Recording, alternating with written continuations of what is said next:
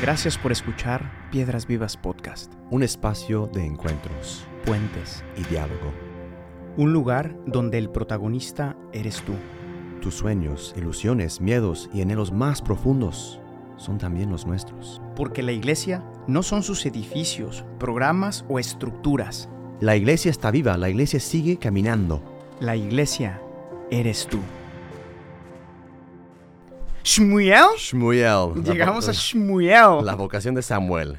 Capítulo 27, episodio Vamos- 27. Vamos en, vamos en buen ritmo.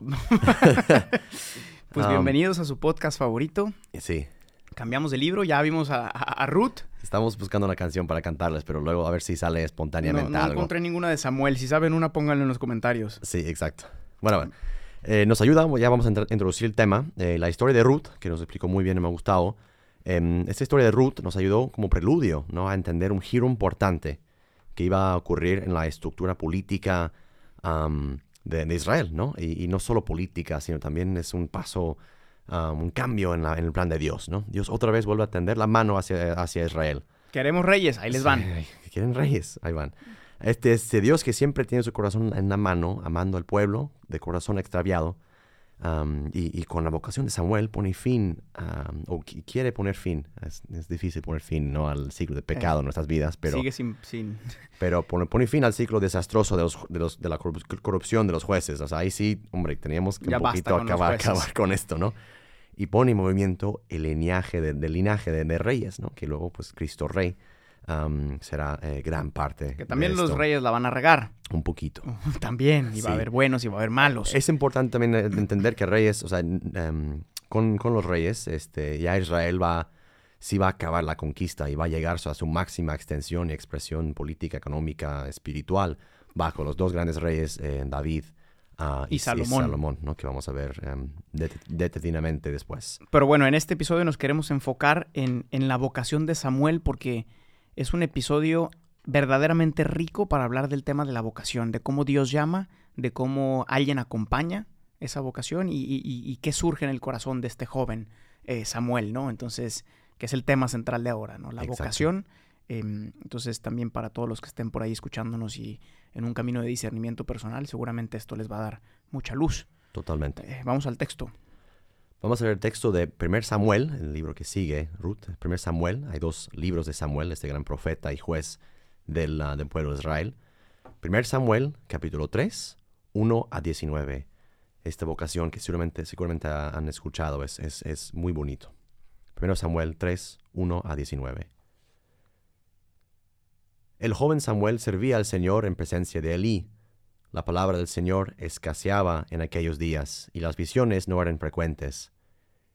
Y aconteció un día, estando Elí acostado en su aposento, sus ojos habían comenzado a escurecerse, y no podía, ver bien, cuando la lámpara de Dios aún no se había apagado, y Samuel estaba acostado en el templo del Señor, donde estaba el arca de Dios.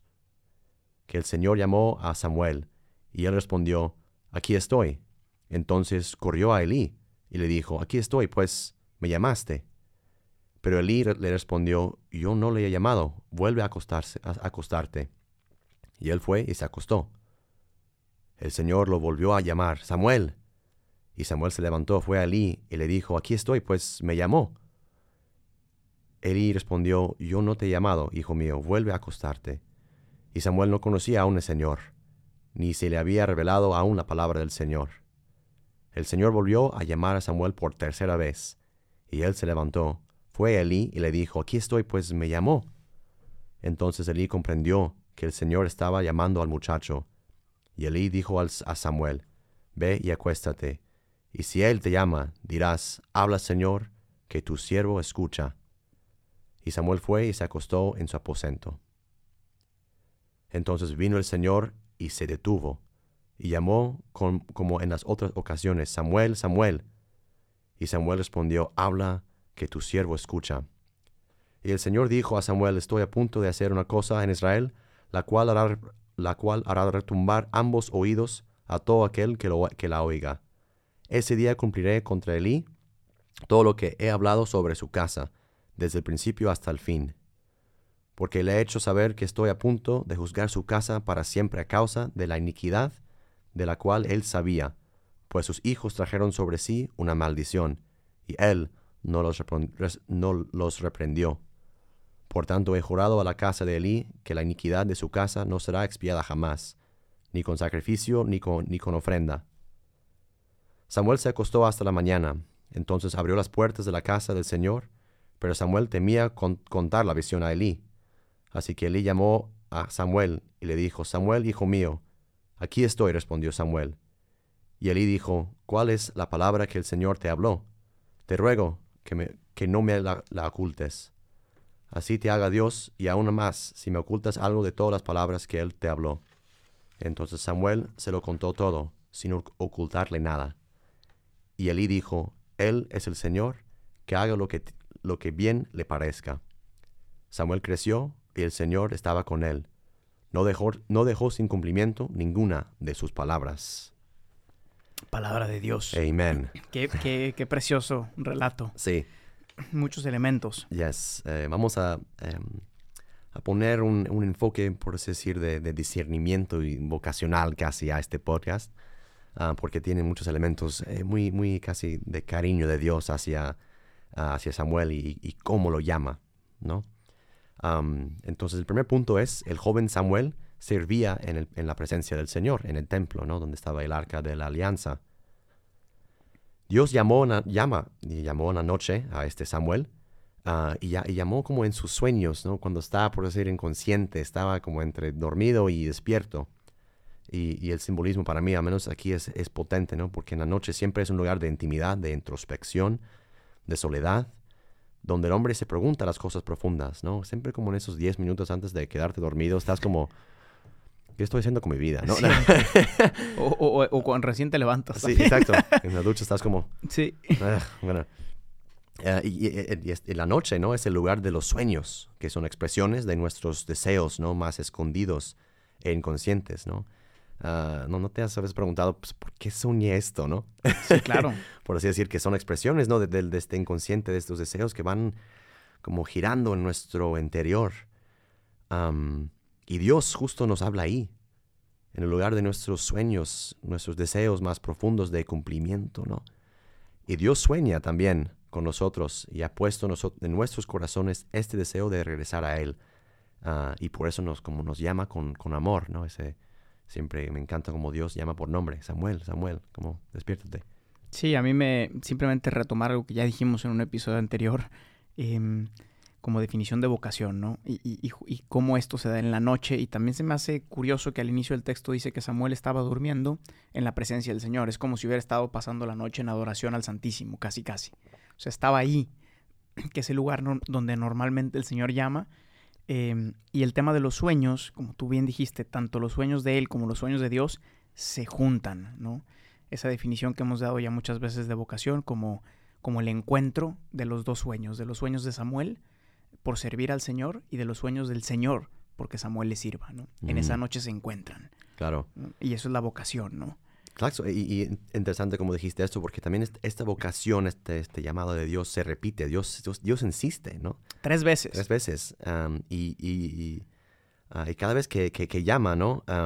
se, hace más claro también. Vemos que al inicio como que hasta Elí estaba como que, ¿qué pasó, no? Sí, no, no entendía. Y, ninguno de los dos estaba como, no estaba claro, pero se hace más claro al la, según la insistencia de Dios, ¿no? Si el Señor ya tiene tu número, te va a estar llame y llame. Yeah, that's it. y, si ya lo tiene. me encantan esas como vocaciones donde um, yo, yo, entré joven y, no, no, no, como no me detuve mucho, pero me encantan los, los sacerdotes que cuentan que Dios realmente tuvo que llamarle varias veces para decir, hey, I need you to be my priest. O sea, I need you, ¿no?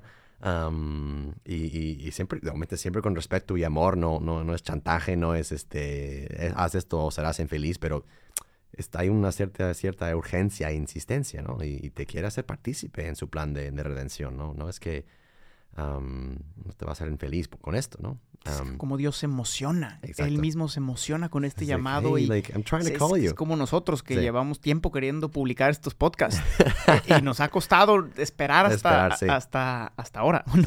este ya lo van a escuchar por ahí de abril, pero, pero llevamos eh, tiempo grabando, ¿no? Exacto, Con la ilusión de ya querer comunicar, ¿no? Y esa, Cuanto esa, más Dios esa emoción de Dios. que, que quiere comunicar su mensaje y, y que necesita instrumentos, ¿no? Exacto. Eh, increíble. Y, y, y obviamente pues te quiere ser parte de, de- de su plan de salvación porque tu historia sí importa y aporta a la historia que Él está dirigiendo con su amor providencial. Por eso pusimos, ¿no? Este podcast de temporada 3 es la historia de tu historia y cómo tu vocación entra en este gran plan. Yes, my brothers and sisters. My brothers and sisters. Los necesitamos como el Señor los necesita. Yes. Um, Pero, según- que, pero qué importante Yes. la voz Sí, de un buen director espiritual, que es este segundo punto. ¿no? exacto. Que- Um, alguien hemos- que te ayude a discernir. Hemos visto que Dios ah, obra a veces de instrumentos humanos. Esto como queda claro en la Biblia y queda claro en tu vida, ¿no? Em, Dios no aparece físicamente a, a ti y dices, hey, ready?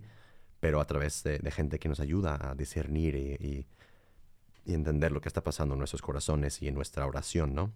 Entonces, sencillamente, obviamente, con tiempo vamos reconociendo la voz del Señor, ¿no? Requiere tiempo, requiere práctica, ¿no? Claro. Y hay una origen, por decir, divina de esta vocación. Ah, Elí es un sacerdote, ¿no? Que ha servido muchos años en el templo y, y él es más familiar, ¿no? Con el, con el Señor, ¿no? Yo pienso a los... Hay, un, hay, un, hay un padre aquí, el padre Hugh. Grande Padre Dan Hugo, Hugo, eh, el abuelo tiene- espiritual. El abuelo espiritual. Tiene como 80 y algo años, 80 y tanta- tantos años. Y, y yo... y- Que no escuche este episodio porque no creo que tenga tantos. ¿No? creo que tiene como 70. 60 ya. No, 60 no va a tener. 70 y algo. Un poquito anciano, por Pero así es un abuelo Es un espiritual, abuelo no- no, espiritual. está tan anciano, pero, y, eh, me pero encanta es un sabio. Perdón para Hugh. Um, vamos a ver, este, yo, yo- yo- lo veo a veces en la capilla a las 3 de la tarde, ¿no? Ah, con su breviario y está en- a veces ni siquiera como leyendo algo, sino fijo en el Señor, ¿no? Y es alguien que es muy sabio en la vida espiritual porque ha vivido su vida espiritual. Um, y, y- y- y no solo es necesario un, un sacerdote como para, como para tener director espiritual, alguien eh, que sea sacerdote o no, un- un- un- un- una mamá, un- una persona que tiene más contacto con eh, y es más familiar con esta, esta voz de Dios. Es, es interesante también cómo este hombre, por muy cerca que está el Señor, incluso él al inicio no, no, no capta del todo, ¿no? Ujú. Porque siempre hay que quitarte los zapatos delante de la vocación de otra persona, ¿no? Es, es terreno sagrado de- del que nadie sabe más, Sí. más que Dios, ¿no? Y, y esta dinámica es muy interesante porque, porque él tampoco entiende muy bien al inicio, por muy sabio que sea, em, pero también por otro lado no lo rechaza directamente, ¿no? Yes. Simplemente escucha y le dice, "Vuel- vuelve a dormir, ¿no? ¿Qué está pasando? Que- y, y la primera vez no, y simplemente dice, vuelve a dormir, yo no te llamé, pero a lo mejor en su corazón ya empieza esa voz que dice, a lo mejor esto viene de otro lado, ¿no? A lo mejor es más antes, profundo. vamos a ver si. empieza a conectar, este muchacho es, es bueno, está cerca del templo, y- pero no quiere apropiarse todavía de la... Y no, no. debería. Ni siquiera, imp- ni siquiera meter en la... en el- Imponerse, sí, ¿no? en el corazón del... sí, ya estás llamado. No, no, wait. Um, em, pero es justo, como tú dijiste, este tiene, eh, tiene un don, ¿no? Tiene un don de ir más allá de los acontecimientos superficiales. Um, porque alguien más podría haber dicho, pues, te equivocaste o alguien te está haciendo la broma, lo que sea, ¿no? Um, y, y él puede ver la mano de Dios en este evento, ¿no? Entonces él es capaz a la tercera llamada de entender eh, y no se empadrona, ¿no? Como dijiste súper bien, ¿no? No, no empadrona de esta vocación, ¿no? Am, porque hasta en, en la vocación de Samuel también está su derrota, ¿no? Es, es, es, es duro, porque obviamente Eli bueno, eh, ha sido fiel, pero sus hijos han hecho, em, como siempre, han, han participado en este ciclo de pecado. Ah, y, y Samuel no le oculta, y también ya, ya en la misma vocación de Samuel se hace como una profecía contra él. Ah, y es duro, pero todavía ah, es fiel y es... Y es am, no, no quisiera controlar, ¿no? Lo que, lo que Dios va a hacer. No, y es, es muy corazón. importante que un buen director espiritual sepa, em, sepa discernir con la persona, pero después sepa dejar que el joven conecte directamente con Dios y retirarse Yes. cuando tenga que retirarse, ¿no? Hemos visto en tantos años de- en la vida de la iglesia sacerdotes, y, y a mí a veces me duele el corazón em, porque algunos que, que- que- que dejan el ministerio, ha pasado que en algunas ocasiones culpan, es que, es que el padre me dijo que tenía vocación, es que es que mi mamá me dijo que tenía vocación y al final muchos entran a- o responden un llamado, a veces por presión, sea del director espiritual, sea de tu papá y tal, pero una persona sabia en los caminos del Señor sabe retirarse para que la persona haga un camino con Dios, porque es Dios el que llama. Y, es el que te va a pedir cuentas, no, no el, que te acompañó, Dios mismo, ¿no? Eh, eh, y vemos esto perfectamente en Juan Bautista, ¿no? Que tiene ya su séquito de personas, discípulos mm. y todo eso. Y él dice, hey, aquí está el Cordero de Dios. Y, sus discípulos que él ha entrenado, que él ha amado, que él ha ayudado, lo, dejan a él, al maestro, ¿no? Y van con Jesús, ¿no? Y es, esa capacidad de desprenderse hasta de, su, de sus hijos espirituales, por así decir, dice, ok, Dios está ahí, y yo, yo solo soy, por así decir, un señal, apunto hacia el, Cordero, que es Dios, ¿no? entonces, alguien que nos, digo, y también es una invitación a ustedes de de buscar ah, o de ver en tu vida quién es este director espiritual, alguien eh, que puede ser un, sacerdote, un, um, un, profesor, alguien que sí tiene esta, este don, ¿no? Ah, de, escuchar la, voz del Señor, ¿no? Ah, porque pues no podemos caminar solos. Sí, consagrado, una consagrada. Sí. Sí, quien sea que te acompañe porque no podemos... Eh, dicen que ninguno es buen juez de su propia causa. Es bueno rebotar. Eh, siempre eh, respondemos directamente a Dios, es Dios quien llama y es a Él quien le vamos a dar cuentas, pero es más fácil discernir em, la voz de Dios y de la voz nuestra o de la voz del demonio, que son las tres que entran en dinámica en el discernimiento, y una persona más experimentada nos puede ayudar a, dar luz, ¿no? Entonces, pues sí, una invitación a que encuentren ese li en sus vidas, ¿no? Exacto. El tercer punto, em, es esa frase bonito, me encanta. Em, no, lo, no, lo, vi cuando estaba escribiendo este episodio, pero mientras leí el, el, texto, uh, cuando ya el Señor em, sabe que el, el, joven está listo, el texto dice que el Señor em, como llama, pero también es como un momento de, de, como de respeto. Dios se detuvo y luego dijo, Samuel, como que también Dios se detiene a, a antes de tocar la puerta, de entrar en... De lo sagrado de tu vida, Dios se detiene exacto, también, Sí, entonces también Dios se detiene y, con amor y con cariño dice, Samuel, Samuel. Y esta frase muy bonito, habla Señor, que tu siervo te escucha, ¿no? Ah, el joven Samuel se pone en radical escucha delante de la presencia de Dios, que aún no conoce, ¿no? Eh, no, conozco bien a Dios, o sea, estoy en su presencia, pero no, no me ha hablado todavía. no conoce bien, pero quisiera conocer mejor. En este tema, de servicio, quisiéramos como recalcar muy bien que la vocación de Samuel y su misión está, por así decir, íntimamente em, enrollado con el servicio. El tema del servicio está presente en este pasaje, muy presente. La misión que Dios confía a Samuel es de servicio, contrario a todo lo que está pasando en la tierra prometida, donde cada quien sacrifica a su prójimo, sacrifica a su prójimo, ¿no? Eh, se, se, sirve a sí mismos, pero no a Dios ni a prójimo. Y este sacrificio e inmolación de sí mismo en el servicio al pueblo marca a este profeta que Dios suscita para iniciar el linaje real de Dios. Es impresionante que, cuando Dios suscita una vocación, llama a alguien, eh, si te llama a ti que nos escuchas, o en, nuestra historia a nosotros, a John, a mí que nos ha llamado, el Señor nunca llama solo para tu salvación personal o para tu, o para tu bienestar o, o para, sí, para separarte y olvidarte del mundo de alguna manera, ¿no? El Señor te llama para, para servir y para entregarte, ¿no? Y, esta vocación tiene una triple dinámica siempre, que es, que es muy bonita, y ahorita John, ayúdame a desarrollarla, pero cuando Dios llama a alguien, lo llama para acompañar a los demás, para predicar su palabra y para servir Exacto. a los necesitados, ¿no? Estas tres experiencias tienen que estar presentes en toda vocación, incluso en las de vida contemplativa. Yes. Porque el que se, el que se, el que se aparta del mundo solo para rezar, no es que deje de servir, predicar y acompañar, solo que es una dinámica distinta. Pero una vocación que no tenga estas tres, dudaría que fuera una vocación auténtica. Totalmente, ¿no? Y vemos, em, dijiste muy bien esos, verbos, ¿no? De, acompañar, en primer lugar. Em, Samuel está llamado a un servicio de comunión, y, comunión en el sentido más radical, ¿no? De, otra vez eh, participar en el plan providencial de Dios, de em, ungir a, Saúl y luego a David, que será eh, punto de unión y comunión para todo el pueblo y obviamente fundamento del linaje real que también Jesús será rey. ¿No? Y entonces esta misión concreta para Samuel, Dios, lo, Dios lo da, y porque tendrá que ungir a rey David, guiar la persona, se formar a, David, y, y a veces em, u- aún inestable Saúl, que veremos en el siguiente episodio, y, eventualmente también unir el pueblo de, Israel, ¿no? Iniciando un periodo, periodo de unidad donde finalmente los israelitas se van a establecer en la tierra prometida, ¿no? Alguien que, que da, tenemos que estar capaces y genios y am, maestros de la comunión, como, como padres de familia, como sacerdotes, como consagrados, o sea, es- es- tiene que ser nuestro pan de todos los días. Ah, y, y- y- hiere mucho la iglesia, hiere mucho la, la comunidad cuando uno es, no sabe acompañar, eh, es, es fuente de división.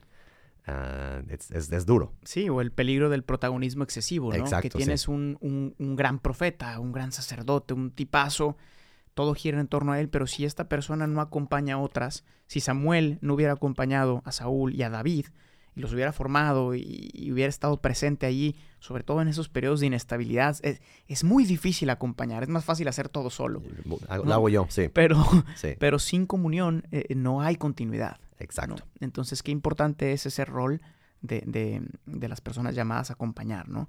Y después el servicio de la palabra, ¿no? La predicación. Ujú. Usted, una parte esencial de ser profeta es ser puente entre, entre Dios y los hombres, ¿no? Y recibir esas visiones y, mensajes proféticas para el pueblo, ¿no? Ah, y no estamos llamados a ser funcionarios, sino mediadores, ¿no? Nuestra tarea es hacer que las personas se encuentren con la palabra a través de nuestro servicio de la palabra, ¿no? Ah, y es, es algo que, pues, en la- inclusive nuestros podcasts, o sea, el contacto con la palabra te hace también palabra para los demás. Y, y, pues, porque ¿qué vamos a decir nosotros, la neta? O sea, ¿qué, qué consolación puedo- podemos dar a, a gente que realmente necesita una, una palabra de aliento y de, de- de Dios? Sí, al final él ya ha hablado, ¿no? Ya se ha pronunciado y, Sí. y solo tenemos que continuar Exacto. con esa palabra ya, ya, ya pronunciada, ya encarnada. Eh, y qué importante, simplemente hago énfasis en eso que dijiste de no, no somos funcionarios públicos. El Papa Francisco insiste muchísimo en esto. ¿no? Yes. En- dice, tantas veces ustedes son un impedimento para que otros encuentren la palabra, ¿no? Yes. Eh, eh, lejos de predicarla, a veces, a veces somos un obstáculo para que se encuentren con la palabra, ¿no? Yes. Em, y, y- y si la palabra no está al centro, entonces no tenemos nada que predicar. Totalmente, ¿no? Em, Y, y último, en último lugar, em, servicio de justicia. No, no estamos, o sea, es- lo que me encantó es, obviamente venimos llamados eh, en muchos contextos dentro del templo, ¿no? Pero no estamos llamados a estar solo en el templo, ¿no? hay que salir. Hay que salir, hay que a veces salir de, de la presencia de Dios que está en el templo para encontrar la presencia de Dios en mi hermano, a mi prójimo, ¿no? Y no podemos ser negligentes en nuestro servicio de los menos privilegiados, ¿no? Ah, y de hecho, la ley mosaica daba provisiones, ¿no? Para el servicio de los huérfanos, las viudas, los pobres, am, porque si no sería vano realmente nuestro, nuestra proclamación de palabra ah, y de comunión si realmente no eh, tendemos la mano a los, a los más necesitados. Es, es impresionante. El, el- el mensaje de los profetas, en su 90% del mensaje de todos los profetas, va a girar en torno a dos simples ideas, ¿no? Te olvidaste del Señor y te olvidaste del pobre. Exacto. ¿no? Son las dos cosas. Te olvidaste de la palabra, de predicar la verdad que recibiste y te fue dada, o te olvidaste del pobre, ¿no? Y predicas mucho, pero pisoteas al pobre, no ayudas, no tiendes la mano. Lo vamos a ver en algunos de los profetas más adelante. Pero es que estas dos cosas van, van ligadas, ¿no? Exacto. Tu oración tiene que tener un impacto en tu vida de servicio y tu vida de servicio tiene que ser sostenida por la oración. Exacto. Y para ya concluir este episodio, em, quisiéramos recalcar, re- re- recalcar esta idea de, la vocación. ¿no? Dios te llama a participar en la misión y la promesa y importas. O importa lo que tu pasado, ah, tus talentos, todo lo que Dios te da ah, y te va, forjando en tu corazón. Samuel vemos ah, que va, va a jugar un, rol muy impo- importante en la formación de, de ese linaje real y la formación ya estable del pueblo de Israel en- con Saúl y David. Ah, Samuel, el joven que sirve en el templo, acude a un director espiritual para descubrir su vocación, ¿no? Y aunque entendió su llamado, tardó años en cumplir la misión. Tuvo que pasar por momentos complicados con el rey Saúl. Pero lo más importante era su cercanía y fidelidad a la palabra, a Dios, que lo llamó a, a la comunión. Y, y también es para nosotros ah, que, que a ti te llama y te sigue llamando. Y, ah, y si, si Dios te está insistiendo ahorita, ah, sugiero que al menos eh, contestes a la llamada y a ver qué, qué te tiene que decir, ¿no? Am, Entonces, muchas gracias por este episodio. Vamos a acabar como siempre con una, una oración. Em, habla, Señor, que tu siervo te escucha. Me pongo, como siempre, en, en escucha radical, abierta a lo que tú quieres decirme, porque mm, al revelarme tu, tu rostro me revelas también mi misión y mi identidad. Gracias por llamarme a mí y gracias por poner a esas personas concretas en mi vida que me han ayudado a discernir y, descubrir tu palabra, quién, quién realmente eres y quién soy yo. Pongo también en manos toda la gente que quieres llamar y fortalecer para esta misión de comunión, de servicio a la palabra y servicio de la justicia. Amen. Amen, my brother. Thank you, my brothers in Christ, the My Lord brothers and Jesus. sisters. Peace Que and tengan love. un buen día y We'll see you escuchen, around. escuchen al Señor. Ya está. Y nos vemos en el siguiente episodio. Para la vocación de David. Seguimos con el King David. Chao. Hasta la vista. Gracias por escuchar este episodio. Piedras Vivas es una comunidad de personas que ha descubierto su identidad de hijos y que responde con libertad y frescura a la misión que Jesús confió a su iglesia. La iglesia no son sus edificios. La iglesia eres tú. Para más experiencias y contenido, síguenos en nuestras redes sociales y en la página oficial de Piedras Vivas.